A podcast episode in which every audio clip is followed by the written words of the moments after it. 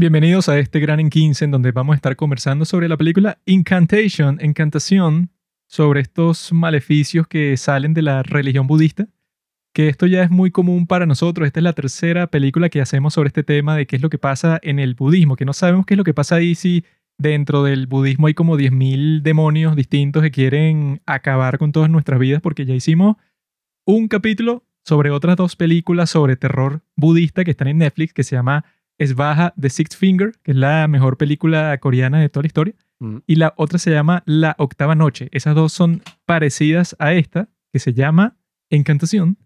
Y el día de hoy vamos a darles una reseña sin spoilers sobre todas las cosas que pasan en la película. Cero spoilers porque esta sí tiene un modo de contar la historia que sí, pues en cada momento te van a presentar un nuevo plot twist, entonces no está muy bien eso, pues que uno lo hable así abiertamente, sino que si no has visto esta película, bueno, te vamos a decir qué nos pareció y qué no nos pareció. Así que bueno, Pablo, ¿qué te pareció? Error taiwanés. ¿Qué? Horror taiwanés. Error.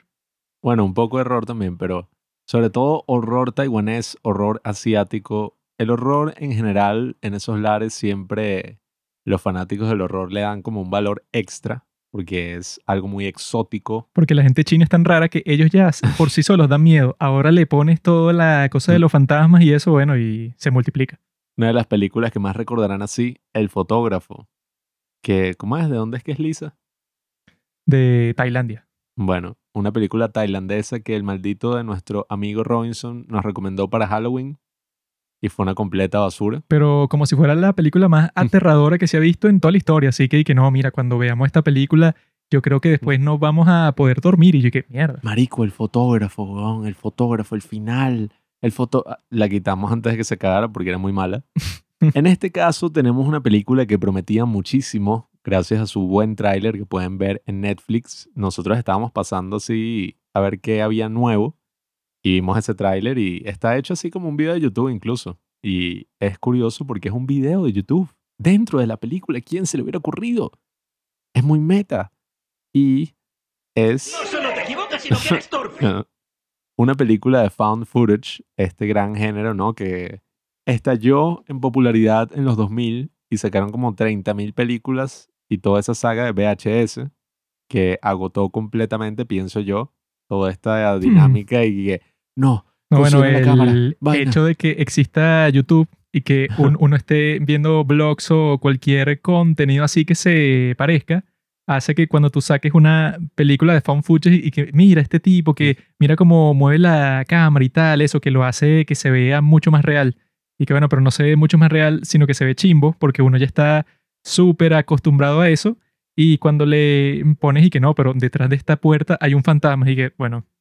Ya no es muy efectivo como si era cuando es y que no, mira, se inventó la videocámara y que berro, entonces tú puedes grabar ya en cualquier momento, qué loco. Pero ahora eso ya lleva existiendo, no sé, por 40 años, pues entonces, ¿no? Y, Ya basta. y eso, pues, todas estas películas, ¿no? Por más interesante que sean, a veces tienen ese gran problema que su concepto interfiere con la lógica en sí de su trama. Porque, ajá, es como estas películas, ¿no? Que sacaron como dos, tres y se volvieron medio famosas, eh, un poco por lo cringe que eran, que es eso de Unfriended, donde toda la película transcurre en una videollamada. eso bueno. Unfriended Unfriended y la otra, ¿cómo es que se llama? Searching, ¿no? Ah, bueno, esa Searching sí me gustó. Está la segunda de Unfriended, que es y que de la Dark Web, que esa es una mega mierda. Esa la vimos y está interesante. Y bueno, lo que pasa con esas películas es que en la de Searching creo que lo hicieron bien, pero bueno, X. Sí, o sea que todo pasa en la pantalla de la computadora. En estas otras películas ocurre que a veces el concepto, ¿no? Como es tan reducido, al principio parece como algo muy atractivo, muy innovador y que, wow, imagínate, una película así grabada en este estilo, debe ser muy interesante. Pero eso hace que la historia sufra un poco porque ya después de media hora como que se vuelve fastidioso, se vuelve No, agotador. bueno, y en esta que dura una hora y cincuenta, que es demasiado cuando tú vas Mm. Sí. a tener esa estética de que tú mueves la cámara para un lado y entonces estás viendo el piso porque el personaje principal se cayó y luego eso pues es todo temblando constantemente y que bueno, eso queda fino, eso no sé, como que Dogma para 95. un momento particular en donde todo va a estar bastante caótico. Pero si va a ser una hora y cincuenta de que la cámara se mueve descontroladamente para todas partes, tú estás y que, bueno, ya qué fastidio. O sea, ya No, me importa lo que esté pasando ni siquiera. Y que si ese es el estilo de la película Lo Dogma 95, ¿no? Vayan a ver nuestro cortometraje La culpa y otros síndromes en nuestro canal de YouTube, que fue grabado en ese estilo. Después de media hora, 40 minutos, como digo, eh, yo pienso que no te agotas, sino que tú dices, bueno, este es el estilo de la película, así es X.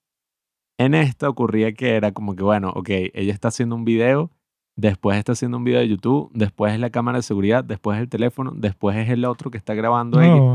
O sea, era un- Luego un es que problema, no, pues. es un tipo que está grabando a su hija en el preescolar sin ninguna razón, pero para que nosotros veamos eso como su estilo es así de que no, de un video random que toma un tipo en un sitio es- y que no puedes mostrar a la niña así sin más, sino que no, el tipo la está grabando en el preescolar porque tuvo un problema y yo que, ay, ¿por qué lo grabarías con tu teléfono? O sea, ¿qué es eso? No, y eso, pues al final ya la cosa... Sin spoilers. Sí, sí. Eh, cinematográficamente se vuelve ya como que, bueno, no, no tiene mucho sentido y que, eh, ok, ¿quién está grabando esto? Porque hay distintos planos en esta escena, o sea, no, no Sí, o sea, sentido. ya son que sí, distintas perspectivas del rostro del que está hablando. Y dije que ay, Sí. esto no era de que un mismo tipo con la misma cámara está grabando y ese era todo el estilo. O sea, ya se le olvida eso como por la hora y treinta y pico y que no, qué fastidio.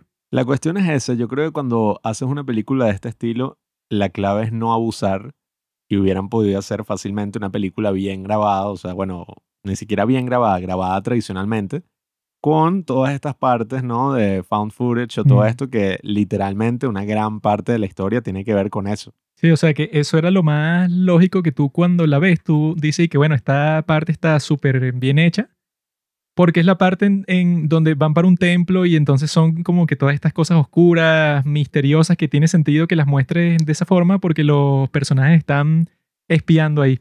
O sea, que les dicen que se vayan, pero se quedan ahí, se escapan para ver qué es lo que en realidad está pasando. Y para eso sí queda muy cool porque es que no, esto está prohibido y este es el túnel por donde no puedes pasar y si pasas por ahí te cae la maldición Mm. y este ritual nadie lo puede ver porque si lo ves, bueno, eso pues se esparce para todo el mundo. Eso sí está fino que lo graben de esa forma porque tú estás de coño, qué loco, o sea, algo así que sí se pudo haber que sí encontrado en un sitio. Pero el resto de la película que lo graben así fue la peor decisión de la historia del mundo porque dije que no, bueno, ella, la protagonista, que es la mamá de una niña que está maldita, porque ella misma está maldita, pues, o sea, todos los, los que la rodean, como te muestran al principio, están sufriendo. Entonces ella y que no, bueno, yo voy a grabar un video de toda mi situación.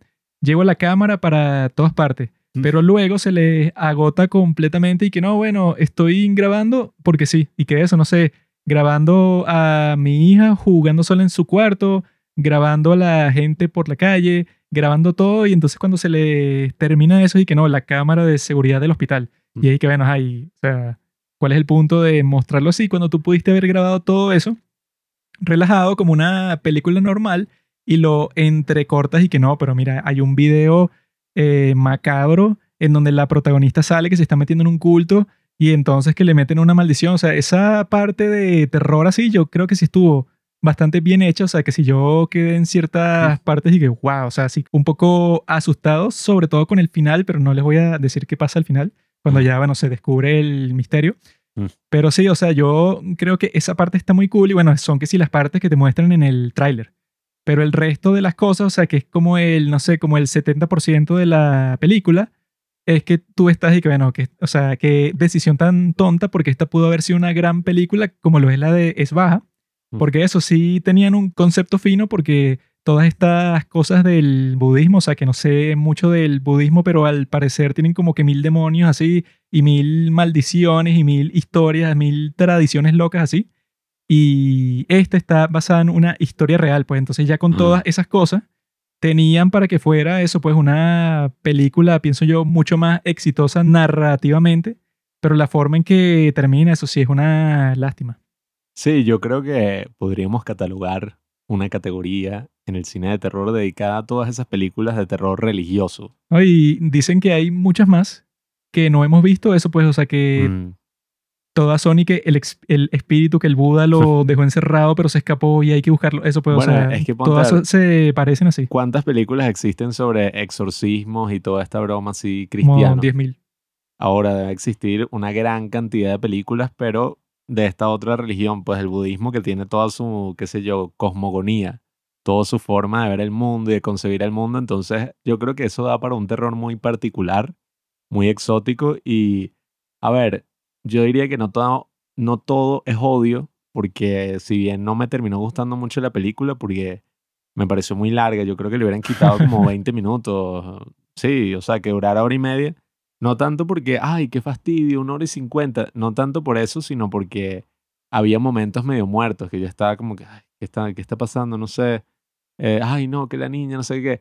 Sí había momentos muertos a lo largo de la película, sobre todo en el tercer acto. Entonces yo me desconecté un poquito. Pero yo creo que en general la película tiene un concepto interesante. Y todo esto de la maldición y de cómo funciona, eso está muy bien explicado y te lo van mostrando, bueno, te lo muestran desde el tráiler. yo sí y, ajá, pienso que esa parte es cierta de eso, pues, o sea, que dicen que una bendición, si tú la esparces a más personas, cada vez se hace más poderosa, pero si es una maldición, si la esparces a más personas, cada vez se hace más débil. Y que eso que te muestran al principio y que, ah, bueno, mira esta rueda que va para un lado, entonces tú si piensas que va para el otro lado, entonces ves que pasa de esa forma. Entonces hay que ver, o sea, la voluntad, las cosas que tú tengas dentro de tu perspectiva, eso es lo que va a moldear las cosas que tú ves. Y que, ¡ah! o sea, Sí, que eso, eso- puede, o eso sea, que eso te plantea como 10.000 posibilidades di- distintas con la cuestión del terror.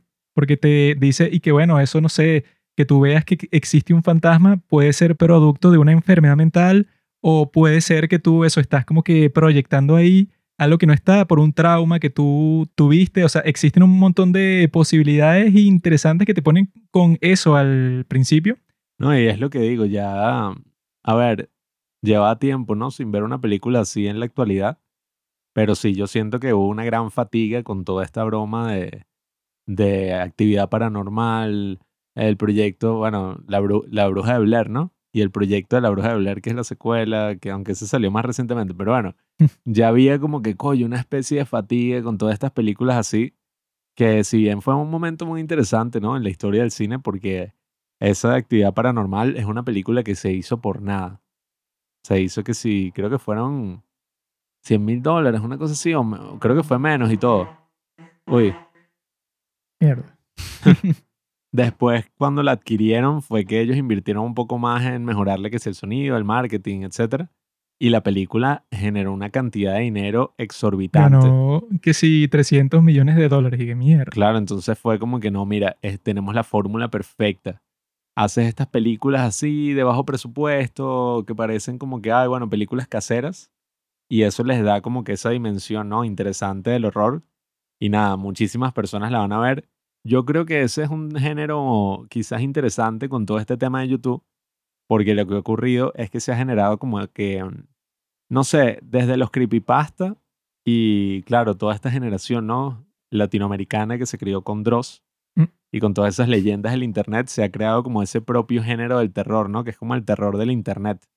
Y que uno en Internet consigue cosas, bueno, eso era mucho más común antes cuando no había, no sé, tanta censura, qué sé yo, que yo creo que ese es el aspecto positivo de que se bloquean esas cosas. Antes uno se conseguía unas vainas horribles que si, bueno, que ni siquiera uno debería nombrar por aquí porque yo, uno cuando se pone, entra como que por esa madriguera, te pones a hablar y hablar y es que... oh. Son cosas que tienes que ver. Tienes que fortalecer tu carácter, tienes que ver decapitaciones, tienes que ver torturas, tienes que ver todas esas cosas para que cuando quizá te pase eso a ti en la vida real, ya estás preparado, pues ya sabes cómo funciona y que, ah, ok, ya viene el tipo con el cuchillo, ya me va a cortar así poco a poco cada parte de mi, de mi piel y esto va a durar, no sé, como 37 horas. Es que así. e- ese tipo de terror yo creo que sigue siendo interesante explorar, pero, oye, Conoces los snuff film.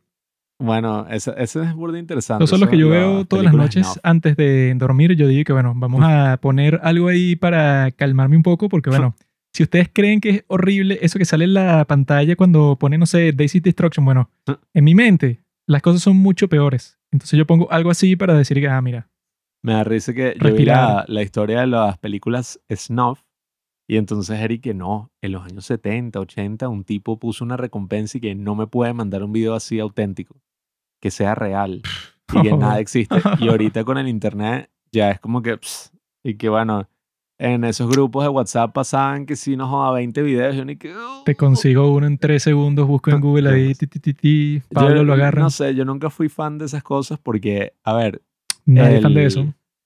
Pero es que, ajá, o sea, la disfrutar. curiosidad mórbida y todo eso, pero cuando es en el cine, que si las películas gore, gore, es interesante porque, ajá, uno sabe que es falso. Pues, juego y, del miedo. Y eso juega con el... O sea, esa cualidad de que es falso y de que es ridículo y que es demasiado exagerado juega con esa curiosidad mórbida y con ese... Como no, Scary Movie. No, bueno. hay unas que sí, bueno, las de Takashi Mike. Y esas así japonesas todas locas. ¿Qué te crees? ah? Mm, Mejor no, he que yo. visto, no he visto ninguna, pero porque no las No. quiero ver, pues, no, no me llaman la atención. O sea, lo interesante de eso es que para esta tienen ese caso real que quizás fue grabado y no sabemos y entonces lo tienen como tienen esa parte de la trama. En la película que hay una cámara secreta ahí que, que no, si tú ves el video que está ahí, bueno, es un video maligno, maldito. Entonces quizá de ahí sacaron todo lo que pasa en la película, lo sacaron de esa historia real que yo la busqué y la encontré. Ah, Ah, pero en la historia real hay un video también. no, es un chiste. Ah. Eh. Resulta que una familia ahí fue para un templo budista. Entonces ellos, con el pasar del tiempo, sintieron que estaban poseídos y que uno, no sé, por el príncipe tal, otro por un fantasma, otro por un demonio, ¿no? De esta familia. Entonces fueron para otro templo buscando que le saquen los demonios del cuerpo y al parecer funcionó, pero con una de las niñas, bueno, que no es niña porque ya era una mujer, pues. Pero que eso, que ella como que se le quedó el demonio dentro y la tipa trabajaba como dueña de un restaurante de Taipei. Pero su familia se la llevó otra vez para su casa porque pensaban, sí, o sea, que estaba actuando de una forma totalmente errática, así como una loca, pues, o sea, como si estuviera eso, el exorcismo de Emily Rose, ¿no? Y entonces cuando están ahí, resulta que, ajá, ven, no sé, lo que ellos describen y que no, claro, nuestra hija estaba desarrollando todo tipo de comportamientos paranormales, así como en el exorcista, pues, no sé, hacía que si unas cosas locas que se montaba por las paredes, pues. Y ellos reaccionando a eso la encerraron en un cuarto por varios días sin darle comida ni nada. Y bueno, se murió. Obviamente, ¿no? Y que eso, pues entonces ella cuando muere dejan el cadáver ahí varios días porque no se dan cuenta de que está muerta, sino que lo que piensan y que no, es, es que su cuerpo se, se puso de esa forma es porque está en el proceso de que está sacando al demonio. Entonces eso se está pudriendo, pero no es porque esté muerta. Hasta que tienen y que eso, pues, y que un encuentro paranormal con el espíritu de su hija muerta que les dice que sí está muerta. Y, y entonces fue, ah, está muerta. Qué bien. Entonces no sé qué fue lo que pasó después, pero los tipos terminan presos, pues, o sea, todos van presos por haber matado a su hija, que fue lo que hicieron, pero que los tipos, eso, lo que hace interesante el caso, o sea, que no es que los tipos se inventaron todo esto como excusa después, sino que sí parece que, que no, o sea, estaban convencidos de eso. O sea, que tenían en su casa, no sé, que si puro símbolos, así que si pura, como te muestran en esta película, pone así que si unos papeles con unos nombres en chino, así que son como que unos sellos de protección y tal, y que bueno, ven que la casa de estos tipos tiene así, no sé, que si un altar así como que para protegerse de los espíritus malignos y eso, pero no funciona porque bueno, su hija se muere de esa forma y todos van presos. Sí, es que, a ver, la simbología budista y todos estos elementos, ¿no? Que involucra esta película son muy interesantes y, y eso le da un gran atractivo como esas dos otras películas que hemos hablado. Sobre todo es baja, la otra es un poco rara porque es como un ojo ahí maldito. Eh, pero no sé, yo no sé si le recomendaría tanto porque esto al final es como una de esas películas de cultos y creo que hay muchas películas así interesantes. No es tanto mi estilo, a mí me gusta, eh, me parece muy interesante. La otra vez la estaba pasando que la tenemos aquí descargada. The Wicker Man, la original y la nueva también tiene su encanto con Nicolas Cage porque es tan mala que es buena. Pero la original es graciosa porque es que sí de los 70, ¿no? Y es súper extraña porque tú estás viendo la película y de repente hay como que una escena musical. Y hay varias, o sea, no es una, y es todos ahí como cantando, tal. Y no sé, todas esas ideas de los cultos y, y todos esos conceptos, todas esas tramas son bien interesantes. Porque han ocurrido en la vida real cosas terroríficas y horribles, ¿no? Cuando la gente se organiza bajo una idea y empiezan como que a, no sé, ser manipuladas a veces hasta por ellos mismos y entre ellos mismos. Y bueno, ya todos sabemos que ese tema de los cultos, bueno, da para muchísimo, hay muchísimas películas sobre los cultos y tal. Y bueno, nada, yo creo que recomendaría más es baja, claro. Esa es la cuestión, pues está... mm, es eso, si no tuviera ese estilo found footage así y, se hubieran concentrado en hacer ese estilo cuando era pertinente para la película, coño, hubiera sido muy buena. Bueno, yo vi en el subreddit de películas de terror que si tú eres de Asia, como que te da mucho más miedo, porque yo Mm. vi varias personas que decían y que no, bueno, esas cosas que te muestran de las casas de la gente que tienen como que mil estatuas y tal, y unos símbolos con los nombres de la gente y unos papeles y unos espejos que supuestamente los espejos funcionan y que para protegerte de los espíritus malignos porque crean como que una especie de barrera. Entonces, y que bueno, que si tú eres de Taiwán o de China o de eso, puros sitios de ese estilo, y que eso puede, o sea, que te resulta mucho más familiar, entonces cuando la ves, eso está como que pensando en tu infancia y no sé, en tu abuela que tenía la casa llena de todas estas estatuillas del Buda. Eso pues sí, vi que para la gente así, como que sí tiene un efecto más fuerte, porque no lo ven desde afuera como hacemos nosotros, sino que están pensando y que, ah, no, mira, esto era lo que en, en mi pueblo tenían un ritual que se parecía a este y eso pues, o sea, si les resulta mucho más personal, les da mucho más miedo. Entonces, si conocen a algún chino, Mm. le pueden recomendar eso con más razón esta película. Si le gustan las películas de terror y le gusta asustarse, bueno, creo que con esta se asustaría bastante. Sí, yo, bueno, ya como para ir finalizando, yo pienso que el terror budista y estas otras religiones orientales puede llegar a ser hasta más interesante que el católico o el cristiano, porque, qué sé yo, mucha de esa simbología católica se basa en que, bueno, el diablo, el mal, pero no es, qué sé yo, tan extravagante o ni siquiera porque sea distinta, sino porque en estas son como más y que no, la leyenda de este dios eh, o de esta diosa que no le puedes ver la O sea, es que cara en y no sé qué vaina. esta no es que tienen un diablo, sino que tienen Sí. como 10.000 diablos distintos, pero eso que sí, de cada parte del mundo y que no, y que en esta parte de Japón se rumora que en esta cascada fue en donde el gran demonio encerró a tal y entonces si Sí, tú no, haces esto... no es que, no, el diablo, el demonio, o sea, que, que no, se le metió un demonio adentro y listo, o sea, y ya, pues no tiene tanta personalidad, sino que, bueno, ajá, la crucecita, la cuestión, la oscura.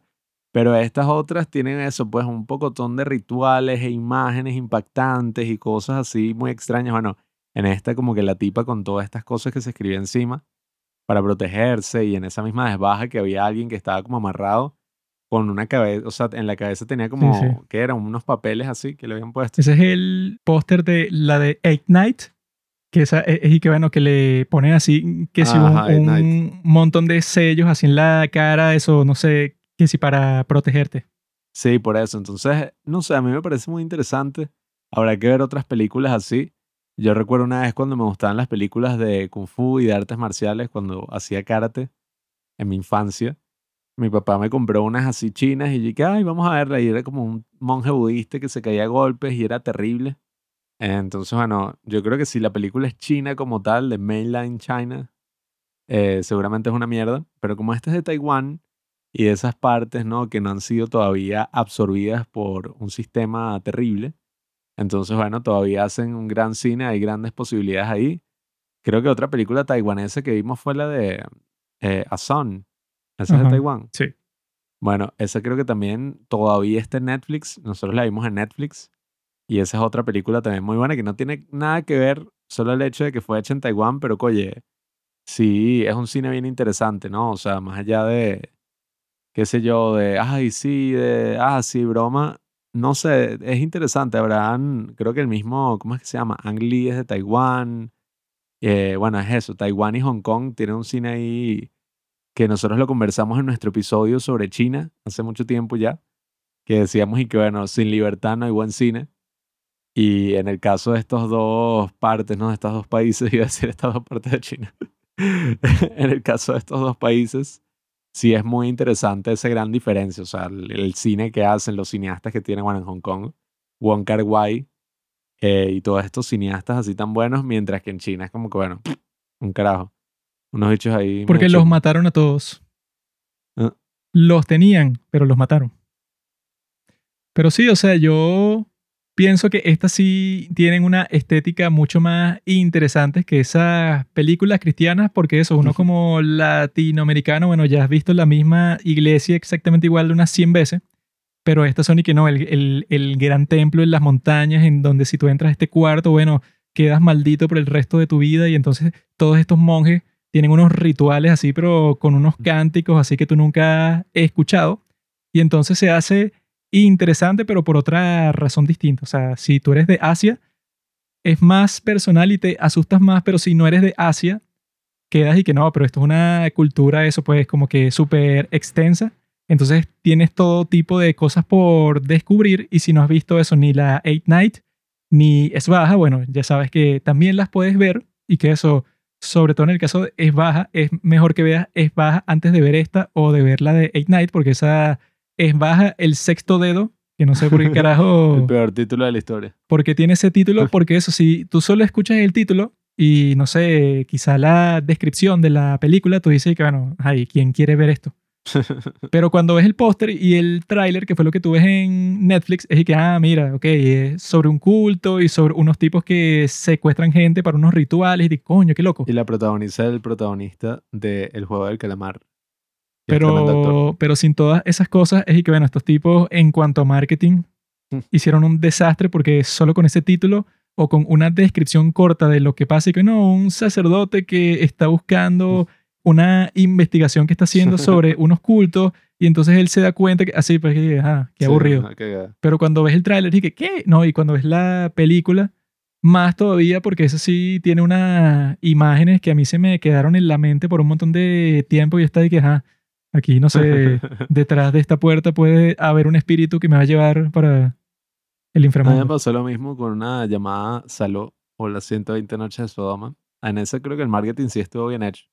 Pero me llamó mucho la atención en los 70. Why are you gay?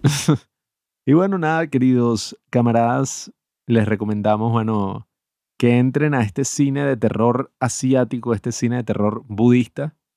Juanqui, bueno, ahora está ahí como en una onda hindú. Debe existir un cine de terror hindú. Y en Bollywood, Debe existir, pero eso si es de Bollywood, debe ser una cosa súper ridícula, rara y que nadie ha visto jamás. prejuicioso. Quizás es bueno, pero de los clips que he visto de las películas y las series de la India son así como que, bueno, no sé quién carajo, si no eres de la India, ¿cómo te vas a adentrar a una cultura así? No sé cómo lo vas a hacer. Yo estoy en proceso de lograrlo. eh, ya lo hice con la cultura coreana y no, no me gustó mucho. Creo que tiene muchos problemas la cultura coreana. Las indias están buenas. Nada. Las indias, tanto de aquí como de allá, se ponen unos turbantes, unas cosas que Uno está parrado, como es? Los indígenas. a mí lo que me excita es ver el talón de una mujer. Veo el Mm. talón así descubierto y no jodas. El talón, el tobillo. Lo mismo. Ah. oh, no, no es la muñeca, es el músculo remitegio. qué, qué idiota, claro. Talón y toy es lo mismo, dígalo. Este bicho es medio gafo. No ha visto clases de anatomía. qué, qué idiota.